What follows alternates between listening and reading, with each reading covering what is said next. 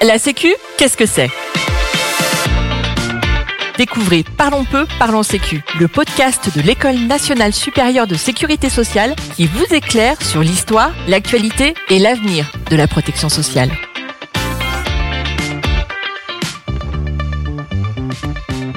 Dans cet épisode, nous recevons Julien Darmon, enseignant à Sciences Po et HEC et conseiller scientifique de l'EN3S. Julien Darmon, bonjour. Bonjour. L'épisode qui nous rassemble aujourd'hui va porter sur le bulletin de salaire. Qui trouve-t-on? Comment le lire? Mais d'abord, expliquez-nous pourquoi s'intéresser à la fiche de paie.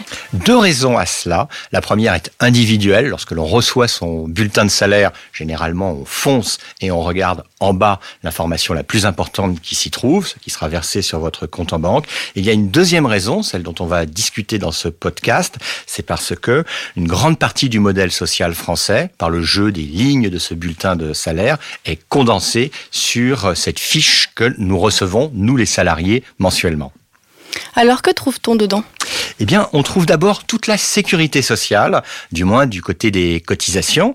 On trouve les accidents du travail, avec des cotisations qui varient selon le secteur d'activité. On trouve la cotisation d'allocation familiale. On trouve encore des cotisations d'assurance maladie. On trouve les cotisations de retraite, qu'il s'agisse des régimes de base ou des régimes complémentaires. Et puis on trouve en réalité tous les prélèvements qui financent la sécurité sociale au euh, premier chef, la contribution sociale généralisée, sigle connu CSG, et la contribution pour le remboursement de la dette sociale, la CRDS. En fait, dans une certaine mesure, et c'est ça qui est intéressant, on trouve sur le bulletin de paye toutes les informations sur notre sécurité sociale individuellement et sur notre sécurité sociale comme système collectif auquel nous participons.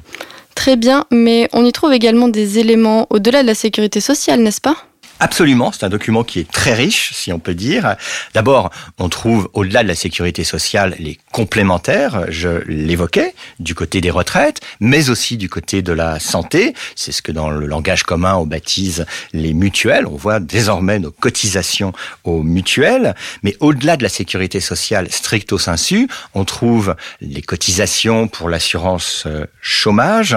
On trouve aussi sur le bulletin de paye, au-delà de la seule protection sociale, déjà plus large que la seule sécurité sociale, on trouve des éléments relatifs à la politique du logement pour financer l'effort de construction.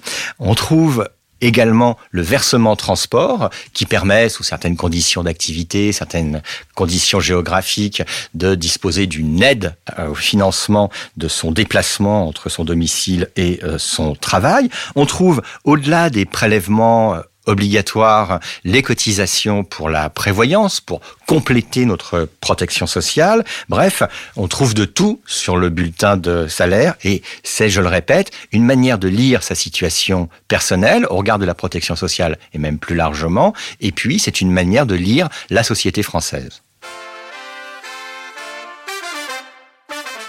Il me semble que l'impôt sur le revenu apparaît également, non? On ne peut rien vous cacher. Avec le mécanisme récent du prélèvement à la source, on trouve le montant mensualisé de l'impôt sur le revenu. Donc on trouve l'impôt sur le revenu que l'on payait auparavant une fois l'an, en tout cas qui était calculé une fois l'an et que l'on pouvait payer par trimestre, désormais c'est prélevé à la source mensuellement à partir de notre bulletin de salaire. On est donc avec ce bulletin de salaire au cœur de l'ensemble des mécanismes socio-fiscaux avec un document qui, au fil du temps, s'enrichit chaque année. Et selon vous, ne doit-on pas chercher à simplifier ce document? Je ne suis pas le seul à le penser. Tout le monde considère que ce document est trop compliqué. Il est même simplifié de façon récurrente. On cherche à en harmoniser la présentation, on cherche à en limiter le nombre de rubriques, mais il est vrai que s'y ajoute de façon récurrente de nouvelles lignes ou bien des précisions en ce qui concerne les plafonds de calcul, les taux qui évoluent euh, en permanence et qui permettent d'établir ce que sera le montant de telle ou telle des prestations qui vous sera versée. La lecture de ce bulletin peut être en réalité assez déroutante, notamment dans la distinction entre les cotisations patronales et les cotisations euh, salariales. Sans explication, on ne comprend pas bien de quoi il en retourne. Or, et c'est ça qui est important, c'est un exercice exercice qui est extrêmement intéressant pour bien comprendre ce pourquoi on cotise chacun d'entre nous, ce à quoi par la suite on pourra prétendre, et pour saisir aussi le système dans lequel on vit. Une nouvelle fois, l'intérêt du bulletin de paye, c'est de saisir sa situation personnelle et de mieux comprendre la société dans laquelle on vit, la société qui est dite d'ailleurs salariale. Et alors, pensez-vous qu'il est important de mieux expliquer la fiche de paie?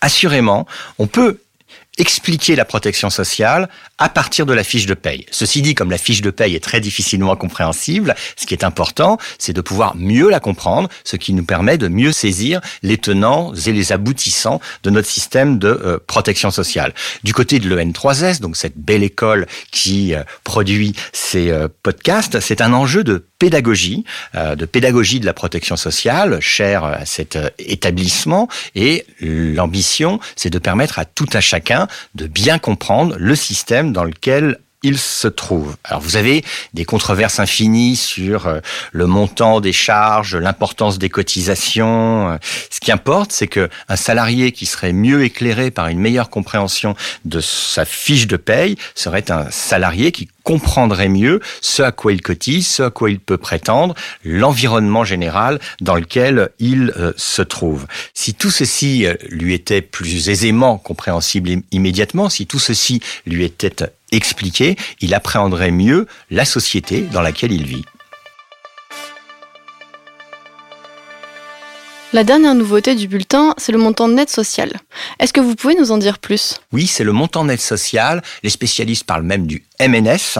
Et depuis juillet 2023, vous avez cette nouvelle case, dont je précise que très probablement, ce ne sera pas l'ultime case du bulletin de paye. Cette case s'est ajouté sans forcément que tout le monde s'en aperçoive aujourd'hui. Et donc, Attention, ça n'est pas un nouveau prélèvement, mais c'est un nouveau calcul automatique qui permet de déterminer le droit, le montant du droit à des prestations comme le RSA ou plus largement, pour plus de monde d'ailleurs, pour la, la prime d'activité. Tout ceci reste quand même très compliqué. Absolument. Mais c'est pas la fiche de paye en elle-même qui est compliquée, c'est le système au cœur duquel elle se trouve et dont elle rend compte. Alors on peut en déplorer des complications euh, inutiles, mais il faut avoir à l'esprit que c'est le système lui-même de protection sociale dans ses diverses ramifications dont cherche à rendre compte ce euh, bulletin de paye avec s'il y a certes des complications qui sont inutiles, ben une nécessaire complexité liée au fait que la protection sociale est de plus en plus individualisée et personnalisée. Plus le système cherche à s'adapter et à se préciser, plus il se complique, plus ceci retentit sur euh, des fiches de paye. Mais vous avez des vagues de simplification qui font que globalement, cette assez lisible. Et pour terminer ce podcast, je dirais que il faut se lancer dans l'exercice si on ne l'a jamais fait pour décrypter soi-même ce à quoi on cotise, le montant de ce que l'on cotise et ce que ceci peut vouloir dire sur notre place